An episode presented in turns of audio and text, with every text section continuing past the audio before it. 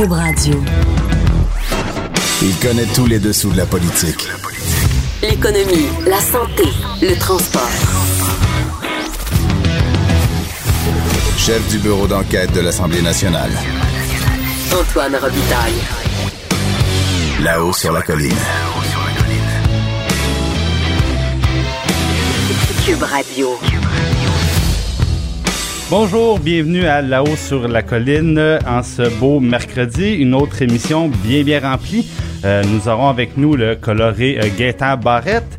Euh, à 13h30, Lise Ravary euh, va venir s'entretenir avec nous et finalement à 13h45, le chroniqueur environnemental Louis-Gilles Francaire. Mais d'abord, notre segment habituel des vadrouilleurs. Euh, trois vadrouilleurs ce matin.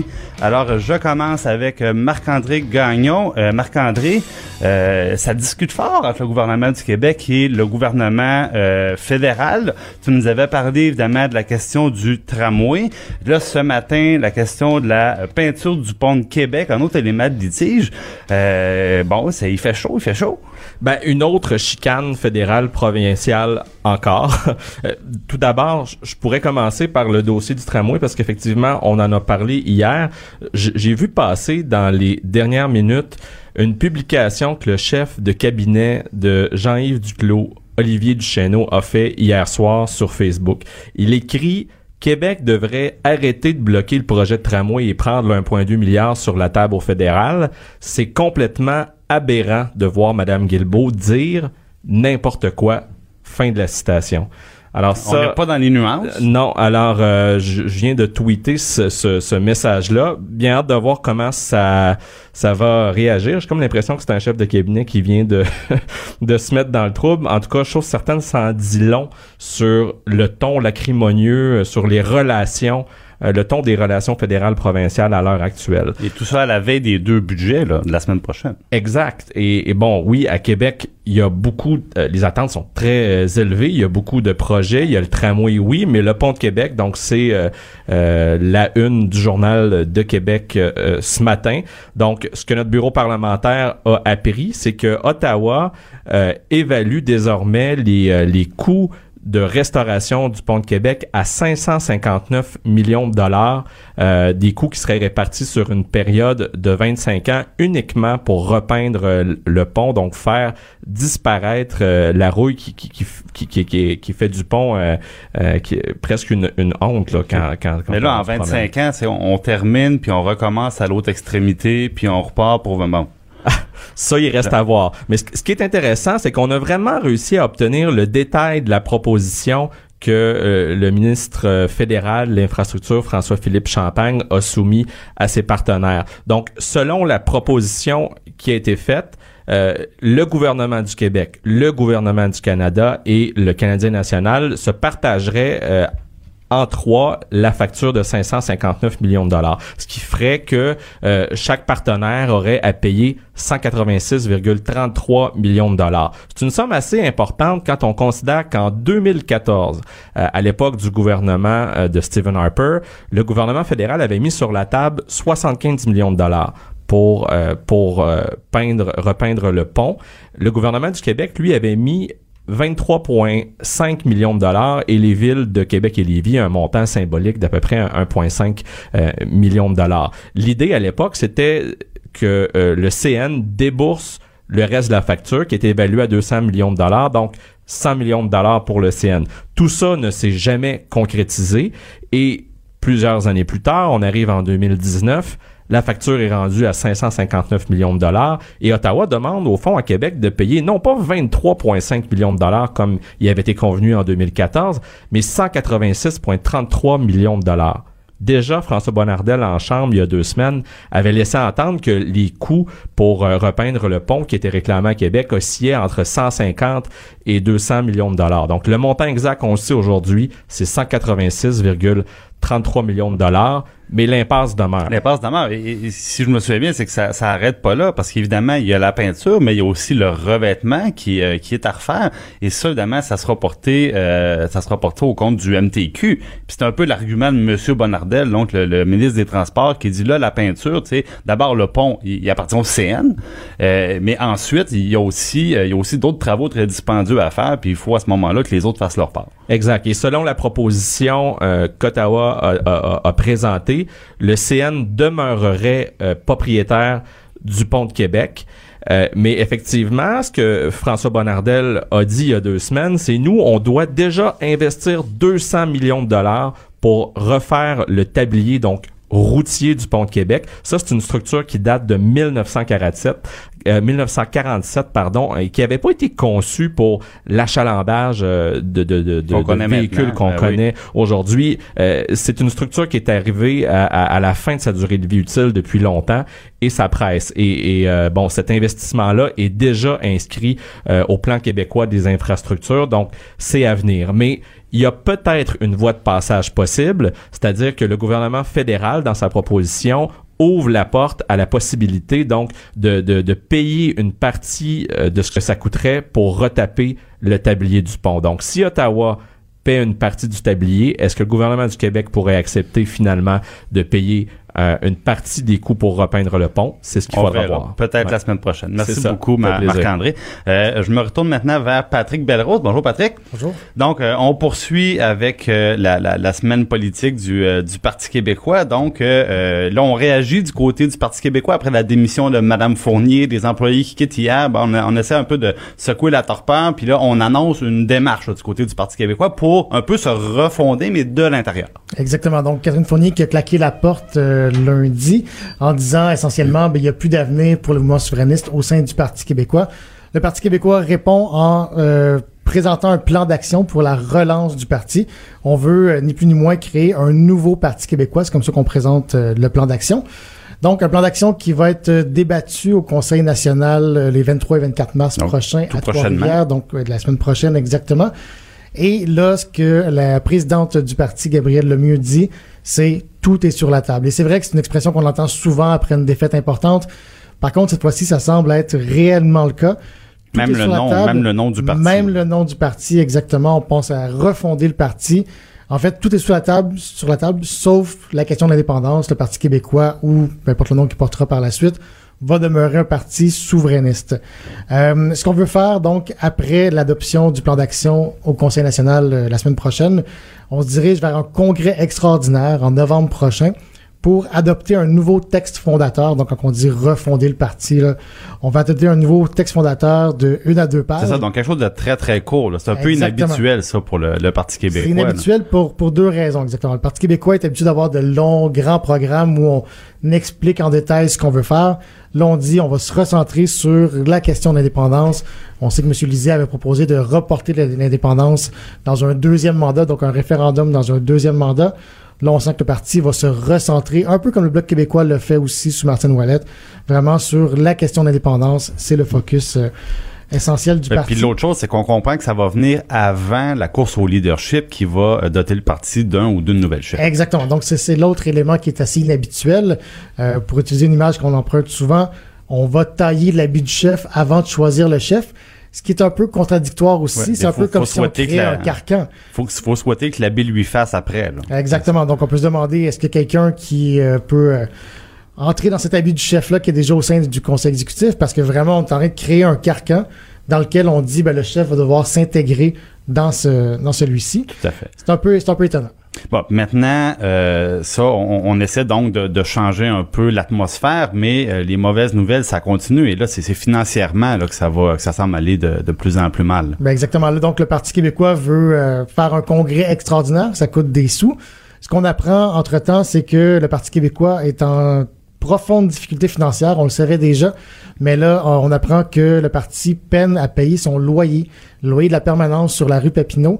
Euh, c'est quand même un loyer qui coûte très, très cher. Si on inclut les frais de loyer, de location, taxes, assurance, ça, euh, ça, ça augmente à 275 000 annuellement.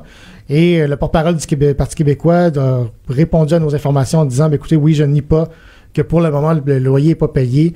Et euh, oui, on a eu des difficultés financières, mais on nous assure que tous les engagements financiers du Parti québécois seront honorés et qu'on a pris des ententes avec euh, avec les créanciers. Voilà, mais là, si je comprends bien, ça va ça va loin à ce point qu'il faut que Desjardins, qui est le créancier, approuve chacune des dépenses. là. Tout à fait. En fait, c'était le cas au mois de janvier dernier. On dit après l'élection, bon, les finances ont été plus difficiles parce que justement, il y a, ben, il y a moins de dons qui rentrent et évidemment aussi, euh, on sait que le Parti québécois va avoir moins d'argent qui va rentrer du DGEQ vu qu'il y a eu moins de voix populaires, moins de votes aux dernières élections. Donc, pendant le mois de janvier, oui, euh, l'institution financière qui qui gère euh, les, les caisses du parti, la caisse Jardin, a dû approuver chaque retrait. On me dit que ça s'est terminé. Et pour euh, l'anecdote, on se fait sur une note plus anecdotique, il y a un employé qui avait prêté de l'argent au parti, qui a reçu un chèque de remboursement et qui a vu son chèque rebondir. Donc, pour un parti qui a euh, des milliers de membres et énormément d'argent, c'est un peu, un peu dommage. Bon, des temps difficiles. Donc, merci beaucoup, Patrick. Plaisir. Euh, je me tourne maintenant vers Pascal Dugas-Bourdon. Pascal, une nouvelle étude qui vient un peu, encore une fois, compliquer la vie du gouvernement Legault dans le dossier de la refonte de l'immigration. Oui, on peut dire ça. Ce que l'Institut de recherche et d'information socio-économique dit dans une note qui a été publiée ce matin, c'est que l'argumentaire du gouvernement Legault, selon lequel, on le sait, l'on veut baisser les seuils d'immigration de 50 000 à 40 000, c'est pas un, un argument qui est valide, ou du moins ça ne repose sur aucune preuve tangible. On évoque plusieurs raisons, notamment ce qu'on dit, c'est que le taux d'emploi des personnes immigrantes est en augmentation au Québec depuis 10 ans, et euh, même auprès des immigrants qui sont là que depuis euh, très récemment. Si on regarde par exemple des données de Statistique Canada, euh, le taux d'emploi de la population immigrante québécoise qui est passé de 70 en 2009, donc il y a à peu près 10 ans, à 79 en 2008, c'est quand même une amélioration marquée euh, des, de l'employabilité. Bon, bien sûr, la situation économique au Québec s'est améliorée dans ces Ouais, ben années-là. donc la, la pénurie de la pénurie de main d'œuvre aide sûrement un peu dans ce sens-là, mais malgré tout, donc il, il reste un écart tout de même. Il reste un écart euh, entre euh, les, les, les gens qui les, les, les gens qui sont nés au Québec finalement et euh, ceux qui euh, qui sont immigrants. Pour vous donner une idée, là, en 2018, le taux d'emploi était de 87% chez les populations québécoises qui étaient nées au pays. Donc on parle d'un écart d'environ 8 points. Donc les risques, il dit quand même que tout n'est pas parfait dans le système d'immigration, mais ce qu'on dit, c'est que les écarts qui persistent entre les immigrants et les personnes qui sont nées au pays s'expliquent par des facteurs qui sont propres à la société d'accueil et non pas par euh, le nombre d'immigrants ou leur profil. En gros, ce qu'on dit, c'est que c'est plus la faute de la société qui met peut-être pas assez d'efforts, assez de ressources pour les intégrer et non pas la faute des individus là, qui qui voudraient pas finalement participer à la société québécoise. Euh, sinon, on évoque aussi euh, la langue. Dans le fond, on souligne que plus de la moitié des immigrants qui sont accueillis euh, au Québec maîtrisent déjà le français à leur arrivée et que la proportion d'immigrants qui connaissent le français euh, est en hausse depuis les années 80. On fait aussi référence à l'éducation. On dit par exemple que euh, les immigrants, ils sont en général mieux scolarisés que les Québécois euh, natifs du territoire. Par exemple, les Québécois âgés de 25 à 54 ans 42% d'entre eux détenaient un certificat, un diplôme ou un grade universitaire, contre en- environ 25% pour les natifs du pays. Euh, donc, l'Institut de recherche qui souligne aussi qu'il n'y a aucune preuve, aucun lien direct à faire entre le nombre d'immigrants reçus et la capacité d'un État à bien les, les intégrer. Euh, au contraire, même, on fait référence à une étude de l'OCDE qui montrerait que les pays qui accueillent euh, le plus d'immigrants sont ceux où leur situation est la meilleure par rapport à la, à la population native. Euh, donc, on dit que le, le système d'immigration n'est pas parfait, mais en gros, rien ne justifie de baisser euh, les seuils. Par contre, là, ils sont d'accord avec le gouvernement Legault, c'est que ça prend les moyens euh, à la hauteur du nombre de personnes qu'on accueille, puis c'est peut-être là, bon, qu'il y aura une, il y aura une réplique possible pour le ministre. Ça sera ça. Merci beaucoup, Pascal. De 13 à 14. Là-haut sur la colline. La politique autrement dite. Cube Radio. De retour à la hausse sur la colline et euh, on s'entretient maintenant avec euh, euh, des- le député Gaétac Barrette. Bonjour, Monsieur Barrette. Bonjour. Euh, donc, Monsieur Barrette, euh, aujourd'hui, vous, bon, on, on devait se parler donc des euh, un des dossiers chauds de l'heure, c'est-à-dire le, le, le, fameux Boeing 737 euh, qui euh, qui a été l'objet d'un écrasement encore tout récemment et qui était interdit de vol un peu partout. Bon, on apprend ce matin que finalement, là, le, le Monsieur Garneau, le ministre fédéral, change un peu de direction puis nous dit bon ben on a eu des informations puis finalement on va faire comme les pays en Europe ou euh, en Asie même un peu partout sauf aux États-Unis puis on va interdire nous aussi finalement ces vols là au-dessus du Canada. C'est exactement ce que l'on a appelé euh, euh, vers midi, un peu avant midi ce matin, et, je pense que c'était la bonne décision à prendre compte tenu des circonstances. Et est-ce que vous trouviez que le gouvernement du Québec tardait un peu à parler au nom des citoyens qui s'inquiétaient? Parce que j'avoue, moi, je devais pas sortir du, du pays, mais si j'avais voulu prendre un avion, je, je, je me serais assuré que c'était pas un 737. Ben, écoutez, moi, je pense qu'hier, c'était pas la bonne réponse. Et pour le gouvernement du Québec, il devait intervenir. C'est la raison pour laquelle j'avais euh, publié un tweet ce matin à cet effet-là. Euh, parce qu'on est, on est face à quoi aujourd'hui, là? On est face à une inconnue parce que tout pointe vers une problématique informatique euh, ou technologique. Et quand c'est ça et qu'on le sait, euh, ben, ça veut dire que cette situation-là peut se reproduire. On n'est pas ici devant, selon toutes les apparences, évidemment, parce qu'on n'a pas encore la réponse finale, on n'est pas devant un événement qui est une erreur de pilotage, une tempête, des oiseaux qui rentrent dans le moteur, euh, un missile qui est égaré. Euh, tout indique vers une situation qui est d'ordre technologique. Or, la technologie, elle est reproduite dans tous les avions. Alors là, pour des raisons de prudence, je pense qu'il y avait lieu euh, hier. Bon, c'est aujourd'hui, là, tant mieux, mais je pense qu'il y avait lieu pour le Canada d'emboîter le pas. Sinon, le public qui nous écoute ne pouvait conclure qu'à une seule chose, on protège les intérêts économiques avant la sécurité des gens. Ben, c'est exactement la, question que j'allais vous poser. Donc, le, le, ce que vous vouliez faire valoir, c'est que euh, M. Garneau peut-être euh, acceptait euh, un argument, bon, qui était pas qui était pas dit ouvertement, mais l'argument que c'est Boeing évidemment est une grande entreprise américaine. Je pense que ce, ce nouvel appareil faisait partie d'une, c'est le gros morceau dans le dans le fond de leur carnet de commandes. Et pourtant, on peut se rappeler que les, les États-Unis, par exemple, quand quand est venu le temps de supporter l'industrie euh, aéronautique canadienne, notamment dans le cas de Bombardier, on peut pas dire qu'ils ont été très conciliants. Ben, dans le cas de, Bombardier, euh, ça c'est de connaissance presque formelle.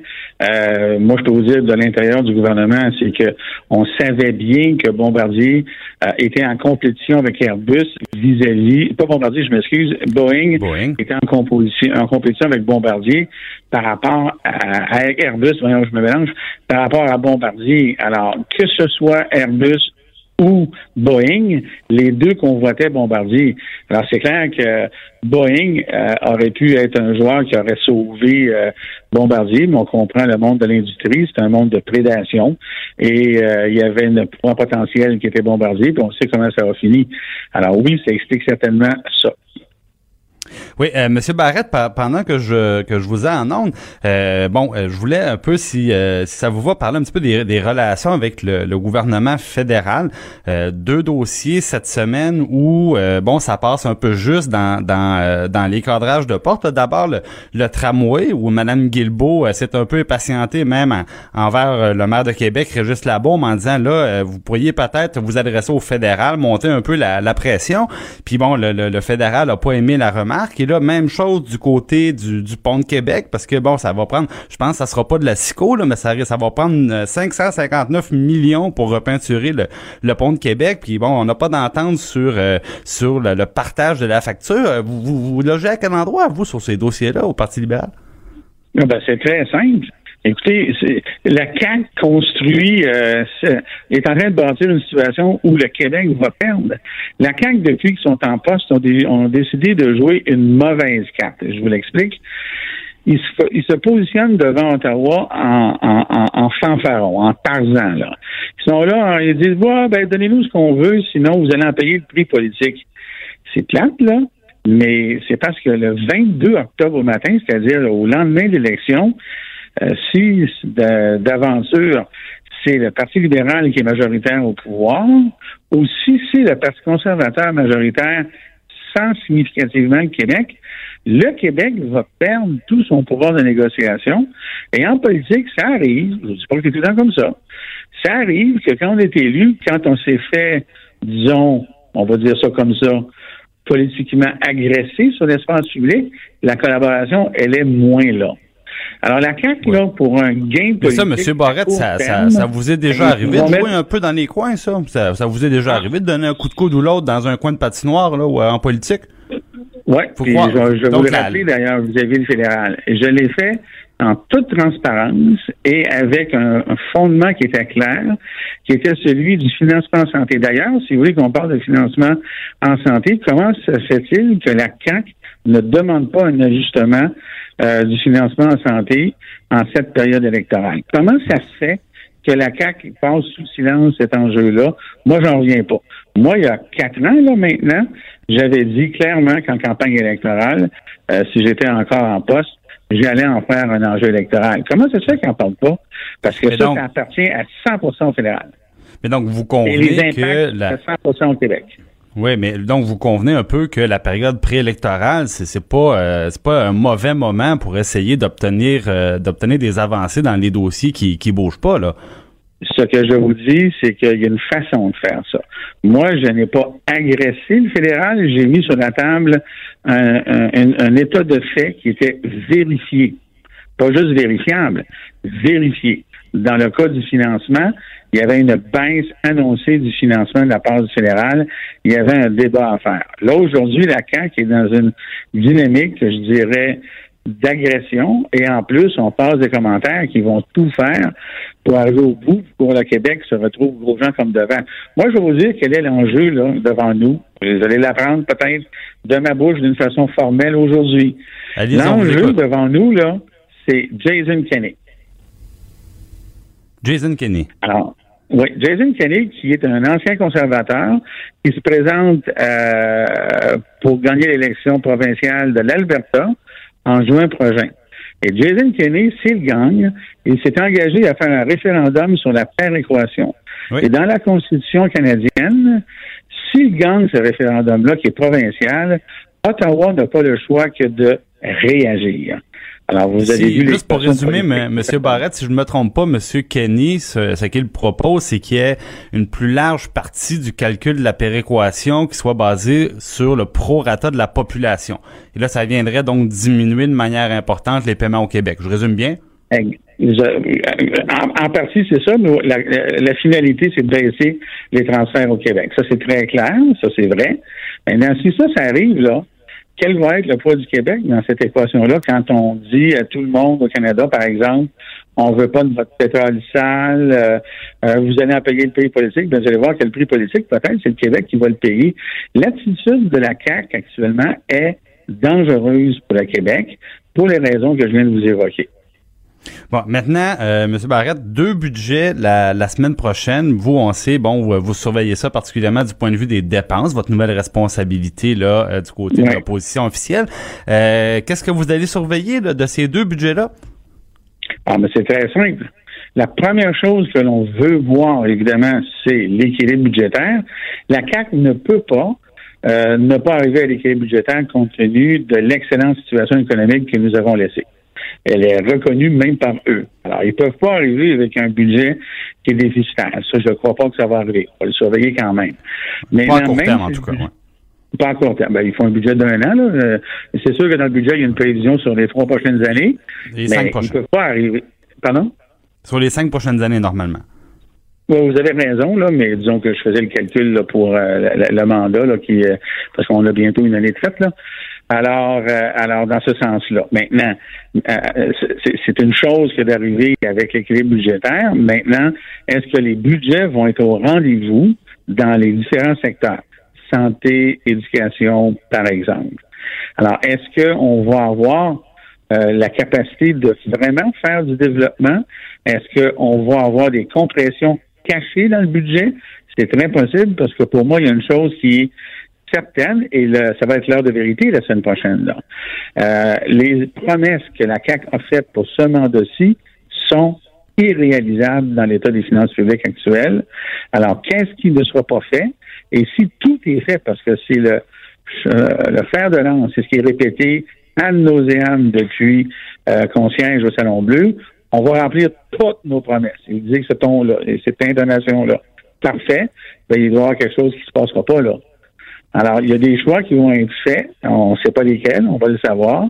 Maintenant, c'est sûr qu'on va surveiller l'équation qui est fondamentale. L'équilibre budgétaire, le paiement de la dette, les promesses et euh, la reconduction des services qui sont actuellement sur la table.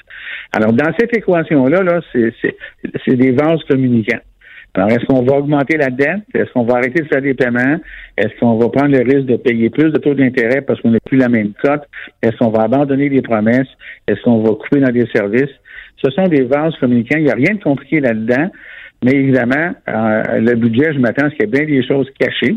Je m'attends à peu de transparence. On va creuser et on va exposer des situations qui sont inacceptables. Euh, d'ailleurs, parlant de, de transparence, le, la CAC remettant en question les, euh, les bulletins mensuels, dans le fond, qui font le point sur l'état des, euh, des finances publiques. donc, vous pensez que c'est quelque chose qui vise à cacher de l'information, c'est ça que vous nous dites? Ben, moi, je peux vous dire une chose. Le fait de ne pas avoir publié le bulletin mensuel, c'est pour cacher quelque chose. Alors, c'est peut-être pour cacher une surprise positive, mais le principe de ne pas avoir publié le dernier bulletin est pour moi fondamentalement antidémocratique. Personnellement, je souhaite pour ce que je mon fantasme là, c'est que le gouvernement soit transparent dans tous ses secteurs. Et pour que ce soit transparent dans tous ces secteurs, écoutez, là, si le gouvernement était transparent dans tous ces secteurs, euh, il y aurait pas mal moins euh, de choses qui s'écrivent où on discuterait des vrais enjeux au lieu de discuter de choses qui sont toujours détachées du, de, de, la condition fondamentale de départ qui est le budget. Vous savez, je vais peut-être vous surprendre parce que les gens ne le voient pas comme ça, mais dans un gouvernement, tout commence par un budget et finit par un chiffre qui est entre parenthèses ou non. Et tout commence par un budget. Moi, quand j'étais ministre de la Santé, là, je pouvais faire, il y en a plein de choses que je voulais faire et que j'aurais pu pouvoir faire. Mais à la case départ, j'avais un budget. Puis à la fin, ben, il y avait un déficit ou un surplus ou un équilibre. Et tout commence par un budget. Si dans, les médias, sur la place publique, euh, on discutait en fonction de ça, donc des choix en fonction du budget qu'on a, ben la dynamique serait complètement différente. Maintenant, elle euh, est aujourd'hui parce qu'on n'en parle pas. Parlant, parlant de dépenses, puisque vous êtes maintenant responsable du Trésor, il y, avait beaucoup d'éléments dans le cadre financier de la CAC qui étaient basés, dans le fond, sur des, des, des économies. Euh, il promettait d'arrêter le gaspillage en informatique, il promettait des économies administratives, il promettait, si, je résume, là, des, de, de couper dans les services qui ne touchent pas directement le public et même dans les emplois de, de, de, de fonctionnaires qui ne donnent pas des services directs à la population. Vous avez été au gouvernement pendant de années. Euh, il reste quoi comme place pour euh, couper sans toucher les services à la population? Ben, j'en vois pas bien, là. Regardez, moi, là, lorsque j'étais à la santé, j'avais la responsabilité de plus de la moitié du budget de l'État en termes de dépenses. Quand on enlève la dette, là, quand il reste juste les programmes. Les programmes, c'est les services qu'on donne à la population les routes, l'éducation, la santé, la culture. Ça, c'est les dépenses de programme. J'en avais, moi, comme responsabilité pour plus que la moitié. J'ai fait une réforme pour justement enlever le, toute la fameuse bureaucratie. là. J'en ai, je suis allé en chercher pour des centaines de millions de dollars. Je veux juste vous rappeler, par exemple, que les agences, c'était 220 millions de dollars. Je l'ai fait. Ça, c'est 220 millions récurrents qu'on paye plus. Je suis allé, par année, je suis allé baisser le prix des médicaments. C'est 400 millions et plus par année de moins qu'on paye. Et ainsi de suite. À un moment donné, là, euh, on arrive au service.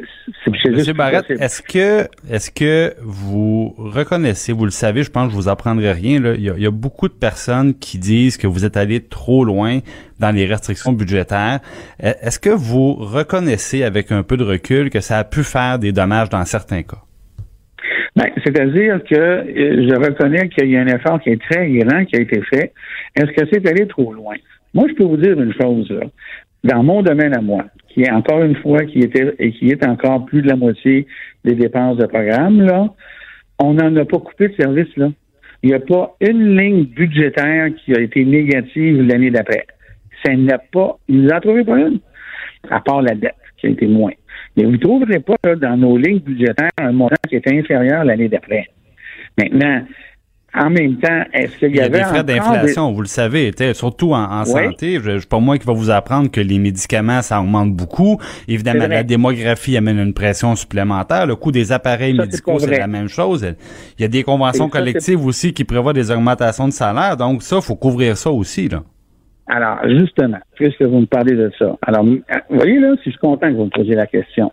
Oui. La première année, c'est un gel dans le réseau, là. La deuxième année, c'est un gel d'un salaire d'un convention collective.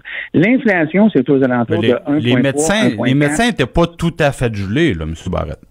C'est pas ça la question. Là. Je, je vous réponds précisément aux commentaires que vous venez de me faire. Ben, parler des conventions collectives, je vous rappelle que dans les deux premières années, c'était des gels. Et quand il y a eu des augmentations par la convention collective, on a eu des augmentations de budget supérieures à ça. Là, vous me, par- vous me parlez des équipements médicaux. Ben, les équipements médicaux, là, c'est une fraction du budget de la santé. La santé, c'est 75 à 80% de salaire.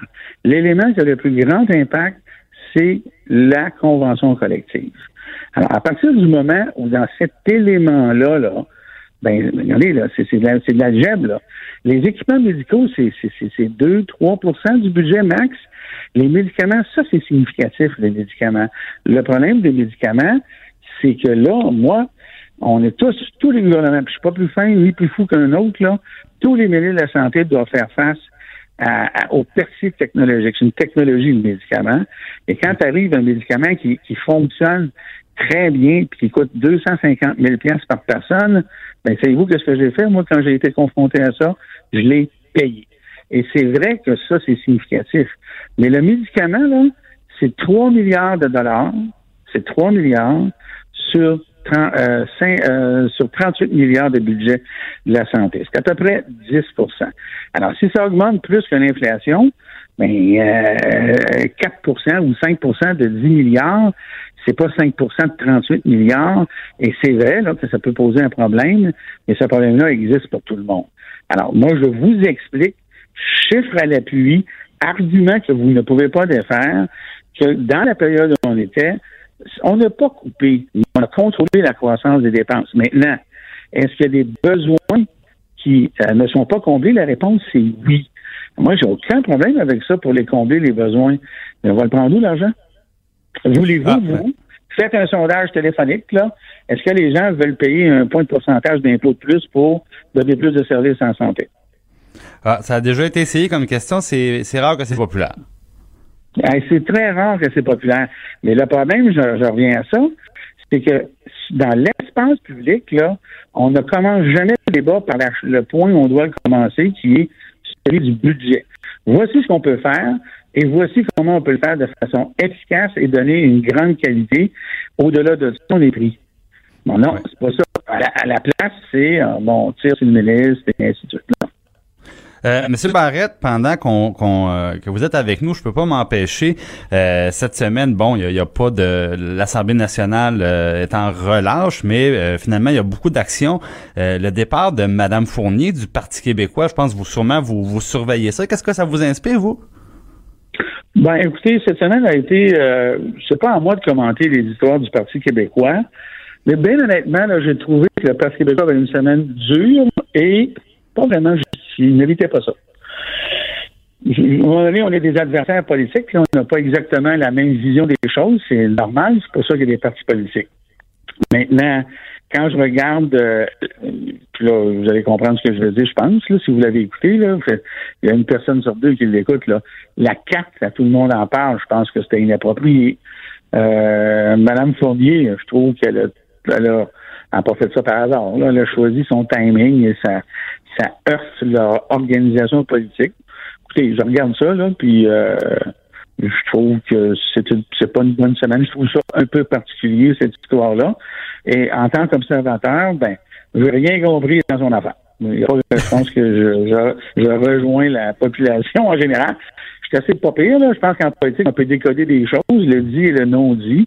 Là, euh, il y a tellement de non-dits ou de non euh, avoués ou de non euh, je sais plus comment le dire là. Euh, Ouais. Je sais pas qu'est-ce qu'il y a dans sa tête. Là. Fait que, Les, hein, Ça euh, va sortir à un moment donné, là. Et on a vu que M. Bérubé, bon, euh, était vraiment pas content, est allé même jusqu'à euh, remettre en cause la légitimité de, de Mme Fournier. Vous, est-ce que est-ce que vous pensez qu'il a raison d'aller jusque-là? Ben, légitimité, c'est-à-dire que ce qu'il a dit, quand on, on démissionne, et quand, moi j'ai eu la même réaction en passant là. Quand on, on, on quitte un parti à cinq mois là, parce que ça c'est juste cinq mois là, après une élection, et, et qu'on s'en va indépendant, euh, euh, d'évoquer la possibilité de repartir en élection pour avoir la légitimité d'être là, là, je comprends ce raisonnement-là. Moi, je vais vous dire une chose. J'ose espérer, j'ose espérer que les gens qui ont voté pour moi euh, ont voté euh, en partie de façon significative pour moi. Mais je suis convaincu qu'en majorité, là, ils, ont, voté pour le parti d'abord. Euh, moi, je, je, pense que c'est comme ça pour la majorité des députés. C'est peut-être pas la totalité. Je pense que c'est pas la totalité. Je pense qu'il y a des gens pour lesquels, dans des comtés, on vote pour la personne, surtout pour les députés qui sont là depuis des années. Là. Mais euh, quand on arrive, là, je pense que en 2014, là, moi, j'ai pas la prétention de penser que les gens dans la pierre ont dit voici le Messie, j'ai pas le choix de voter pour cette personne-là. Alors, je pense qu'il y a eu un vote pour la partie. J'ai pas cette prétention-là, puis je l'avais pas non plus euh, euh, l'année dernière, en 2018. Alors, la position de Mme Fournier, elle étonne beaucoup euh, et elle suscite certains commentaires au PQ que je comprends que vous comprenez. Euh, parlant de ça, écoute, le, le, le, le, premier ministre qui était en, en, point de presse dans les dernières minutes a dit qu'il était ouvert à euh, revoir l'entente, dans le fond, de, de, partage des ressources là, entre les, les, partis politiques à la suite du départ de, de Mme Fournier. C'est une demande qui était faite par QS. Est-ce que vous pensez que ces, ces arrangements-là, là, concernant, dans le fond, tous les moyens financiers dont disposent les groupes parlementaires, est-ce que vous pensez, comme QS, qu'on, que c'est normal qu'on aille jouer là-dedans à toutes les fois qu'un député bon quitte pour euh, peu importe le motif ou vous pensez que ça devrait être maintenu pour euh, la durée du mandat? Ben, regardez ça, j'ai pas d'opinion là-dessus, je vous dire pourquoi. Euh, parce que c'est l'objet d'une négociation. Il n'y a pas de règle. En fait, c'est pas vrai ce que je viens de dire là. Il y a une règle et on l'a brisé, la règle. Et on l'a brisé par la négociation. Alors là, ben, que les gens responsables de la négociation fassent leur nouvelle négociation, s'il y a lieu techniquement, il y a une entente qui a été conclue et l'entente, elle est, elle dure jusqu'à la fin. Bon. Oui. Mais là, ben, le, le, Parti libéral, évidemment, le, le, Parti libéral, comme groupe parlementaire, va participer à ces négociations-là. Euh, quelle position vous allez défendre? Ben, c'est-à-dire que moi, c'est pas moi qui vais aller la défendre. Alors, honnêtement, là, je n'ai pas, moi, fait cette réflexion-là personnellement, et je vais vous dire pourquoi. Parce que j'étais pas là à la dernière négociation. Il y a des enjeux, il y a toutes sortes d'enjeux, là et euh, qu'on doit prendre en considération. Et ça commence par une situation de base qui n'est pas prévue dans nos règles. Ce que nos règles prévoient, c'est que ces deux parties-là ne devraient pas être reconnues. Bon, on a décidé, les quatre partis ensemble, et principalement la CAQ et le Parti libéral, de leur donner une reconnaissance euh, et des budgets et ainsi de suite. Là, la donne change encore. Alors, il y a eu une espèce d'arrangement de courtoisie euh, qui a été fait, qui n'était pas parfait euh, pour personne, mais qui était un compromis raisonnable. Un compromis. Là, moi, je pense qu'actuellement, la situation va pas bien, bien, bien changer, là, mais ça sera au, Vous savez, là, actuellement, il y, y a, quatre partis. On s'entend, plus deux indépendants à partir d'aujourd'hui. Tout ce monde-là a droit au chapitre. Alors, euh, le Parti québécois, lui, va vouloir le statu quo. Moi, je pense que probablement que la CAQ euh, serait confortable avec le statu quo, probablement l'autre aussi, mais là, le Québec solidaire va demander euh, des aménagements, puis les indépendants aussi, parce que là, il y a deux indépendants.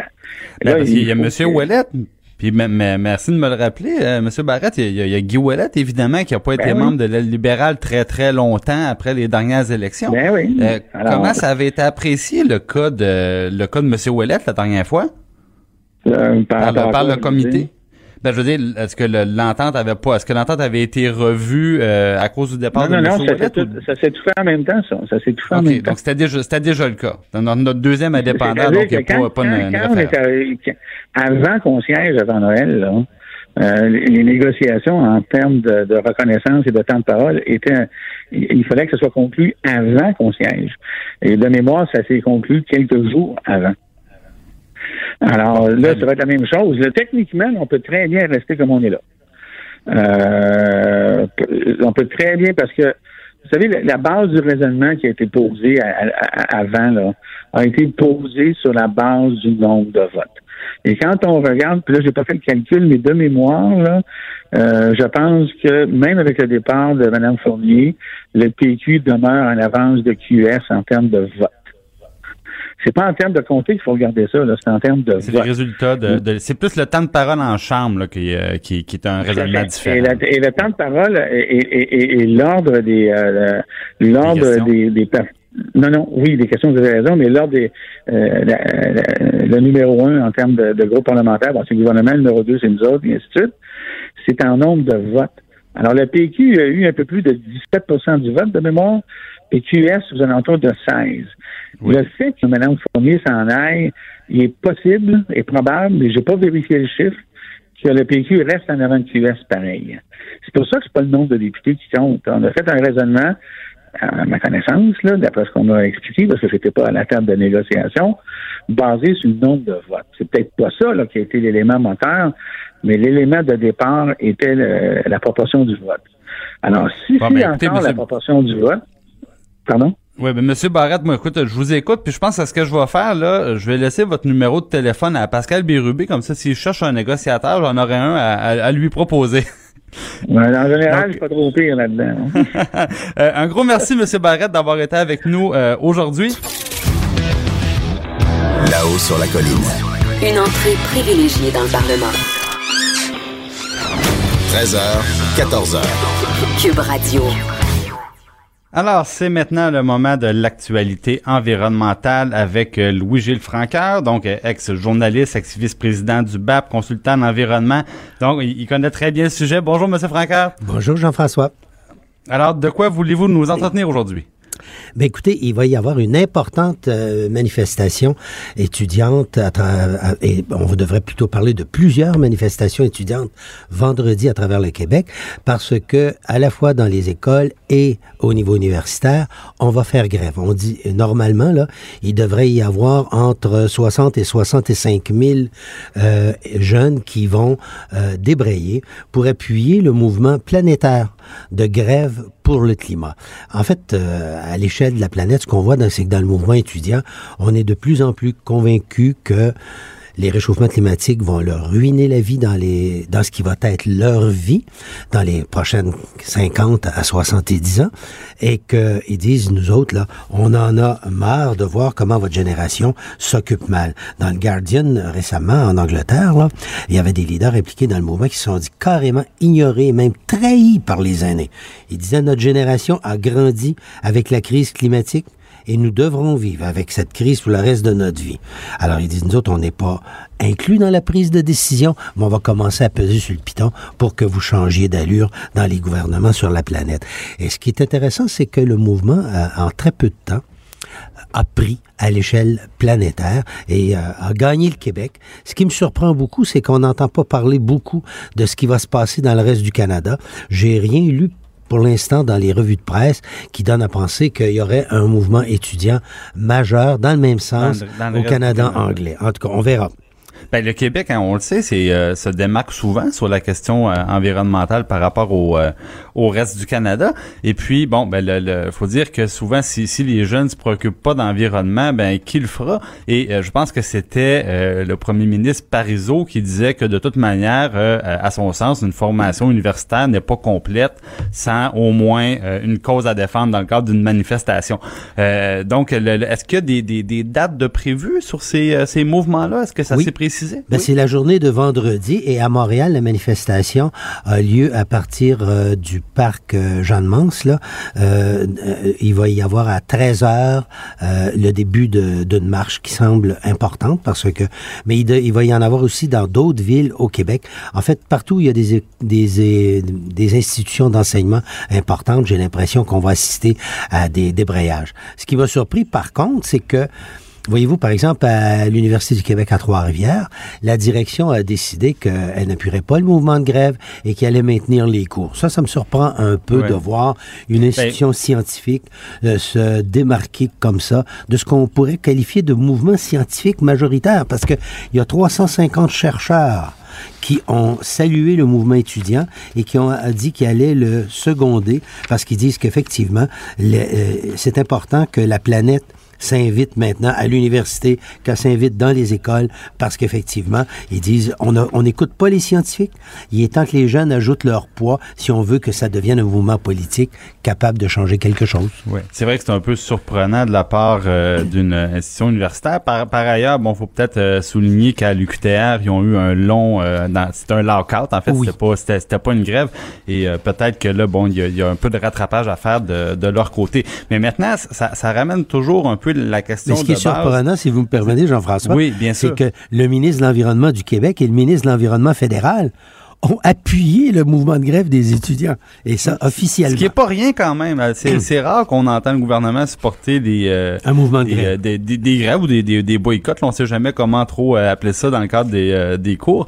Euh, mais, mais la grande question de fond, c'est, dans le fond, l'utilité réelle. Est-ce que c'est efficace des, des mouvements comme ceux-là? Il y avait même, je pense, une, chanson des Cowboys fringants, dans le fond, qui disait, bon, ben, on, on, on sait bien, on manifeste, on passe notre point de vue, mais on sait bien qu'après tout, on va rien changer. Euh, est-ce que ça marche, ces, euh, ces, mouvements-là? Est-ce que ça fonctionne? Ben, moi, je dirais qu'à court terme, c'est assez peu probable que ça donne des résultats.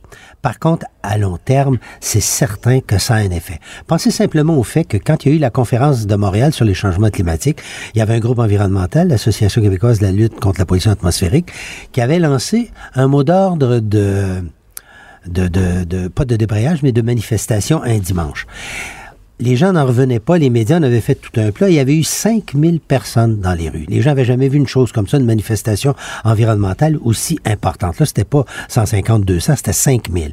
Mais aujourd'hui, les manifestations environnementales, on a vu des 100, 150 000 étudiants. Euh, et là, on ne sait pas qu'est-ce que ça donnera vendredi. Là, c'est peut-être plus limité parce que ça vise euh, strictement le milieu scolaire, mais il va y avoir plein de gens qui vont vouloir les appuyer. Par contre, c'est une journée où les gens sont au travail. C'est différent. Ça peut risque d'être vraiment une manifestation étudiante. Mais ce qu'on voit, c'est que il y a une progression importante. Et à long terme, ça veut dire quoi? Ça veut dire qu'on voit que l'appui augmente sur ces questions-là. Pour les gouvernements, ça va pas changer grand-chose. Vous savez, quand Dominique Champagne a été déposé le projet de loi, là, après une manifestation importante, là, Oui. un projet de loi visant à contrôler les changements climatiques au Québec, beaucoup Le, mieux le que ça se fameux fait. pacte, là, vous le parlez fameux, du fameux pacte, pacte. oui. Bon, on l'a écouté poliment, mais euh, on n'a pas vu le gouvernement Legault changer quoi que ce soit le lendemain. là.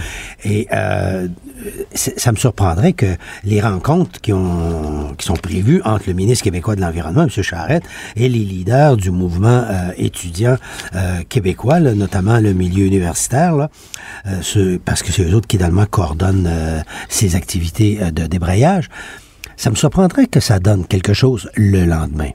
Par contre, si ces étudiants-là font campagne, continuent, gagnent leurs parents et que dans les sondages, la préoccupation pour ces questions-là augmente et atteint un point sensible, ben, les gouvernements, vous savez, quand arrive le moment de la réélection, ils vont là commencer à y penser. C'est que ça se construit l'opinion publique dans ce domaine-là et dans tous les autres domaines d'ailleurs. Alors, c'est pourquoi, à, à- Monsieur à long terme, oui, ça peut avoir des effets, mais Ça à court terme, je penserais pas. OK. Mais toujours au niveau des, des effets, il y, y a un autre phénomène qu'on remarque aussi, c'est un, un peu l'arrivée de, de, de groupes plus radicaux. Donc, on- les manifestations, bon, ça pas, ça, c'est pas une invention de 2019 évidemment, mais les, les, les coups d'éclat, les gestes d'éclat, les s'en prendre à des symboles, par exemple. Donc, je pense que ce qu'on cherche un peu, c'est d'attirer l'attention médiatique. à mais quand, quand on va très loin, est-ce qu'on s'attire la, la sympathie des gens ou c'est pas plus l'inverse? Ben, effectivement, ça dépend du genre de coup qu'on fait. Euh, vous savez, euh, le- quand, Greenpeace, par exemple, escaladait la tour du CN pour parler de différentes questions, à ce moment-là, si je me rappelle bien, c'était soit les plus acides ou le climat, euh, ils gagnent en popularité parce que ils ramènent la question sur l'agenda des médias. S'ils font un mauvais coup comme euh, paralyser les chemins de fer, bloquer un pont, Quand ça nuit à la population, là, je pense que il se, il se tire dans le pied. Ça, ça détruit plutôt qu'augmenter le capital de sympathie. Alors, euh, voyez-vous, on vient de voir apparaître au Québec le cas de In- Extinction Rebellion, là, un groupe britannique qui veut se spécialiser sur les coups d'éclat en matière de changement climatique. Alors bon, ils ont fait des, ils ont fait des coups qui, qui, qui les ont fait remarquer en Europe. Euh, écoutez, ils ont par exemple, euh, euh, ils ont paralysé euh, si je me rappelle bien, euh, il y a eu des milliers de personnes Des qui ont bloqué les cinq oui. principaux ponts de la capitale britannique. Oui. Là, je suis pas sûr qu'ils se sont aidés. En Allemagne, ils ont bloqué des postes de télévision britanniques, la BBC, pour, pour forcer euh, à parler des changements climatiques. Ça, ça nuit moins au public. Quand, par exemple, à Édimbourg, en Écosse, ils ont occupé pendant une heure le Parlement écossais en se faisant passer pour des touristes, ça nuit pas, ça fait amène l'attention. Moi, je dirais que oui, c'est essentiellement ça. Si ça C'est toujours une question de jugement dans le oui, c'est une question de jugement. Parce Voilà. que faire parler d'eux de façon intelligente ou parfois en mettant les rieurs de leur côté, euh, ça, ça, ça peut pas nuire. Mais les coups qui qui prennent le public un petit peu en otage, là, c'est beaucoup moins intéressant. Mais de voir arriver bonne- un groupe comme ça au Québec, là, il paraît qu'ils ont recruté 300 membres à l'espace de quelques mois. Ils ont un centre, ils ont un centre d'entraînement ici euh, à Montréal. Euh, ça, on peut voir quelque chose apparaître là qu'on- auquel on n'est pas habitué. Ça sera pas nécessairement la manif étudiante de vendredi comme style. Ben, une, autre, une autre chose, c'est que peut-être que l'idéal, c'est de canaliser ces, ces énergies aussi dans, euh, dans, dans la politique. C'est-à-dire que tous les partis politiques, c'est c'est devenu maintenant un incontournable, doivent avoir des positions environnementales. Oui. Et à, à ce moment-là, bon, les, les, les gens, ils peuvent, ils peuvent s'investir dans, dans, dans les instances. Puis, euh, aux dernières élections, c'est c'est peut-être la première fois où c'est vraiment un enjeu. Là, parmi les enjeux les plus importants, on a parlé d'environnement très souvent. Puis euh, ça, ça a permis aux gens aussi de, de voir, bon, ben c'est c'est qui au Québec qui, qui a les meilleures positions, qui est précurseur, euh, euh, qui est plus, le plus solide au niveau environnemental? Donc ça, est-ce que vous avez regardé ça un peu? Mais ce qui- oui, puis on, on à un phénomène assez paradoxal. Euh, quand on regardait, euh, voyez-vous, il y avait le programme de la CAC qui était complètement muet sur les questions environnementales. Ça, c'était déjà un signe des temps intéressant, c'est-à-dire qu'il y a une arrière-garde au Québec pour qui ça n'a pas d'importance. Une fois au pouvoir, ils sont comme pris pour gérer la loi de l'environnement. Mais bon, dans le programme électoral, c'était complètement 0.0. Le Parti québécois puis le Parti libéral et Québec solidaire, eux, avaient des questions environnementales intéressantes. Le Parti libéral, c'était le moins intéressant. Québec solidaire, ça, c'était vraiment paradoxal. Parce que on a vu une forte portion de la jeunesse québécoise se rallier à Québec solidaire. Or, sur les questions d'environnement, c'était le programme le moins solide.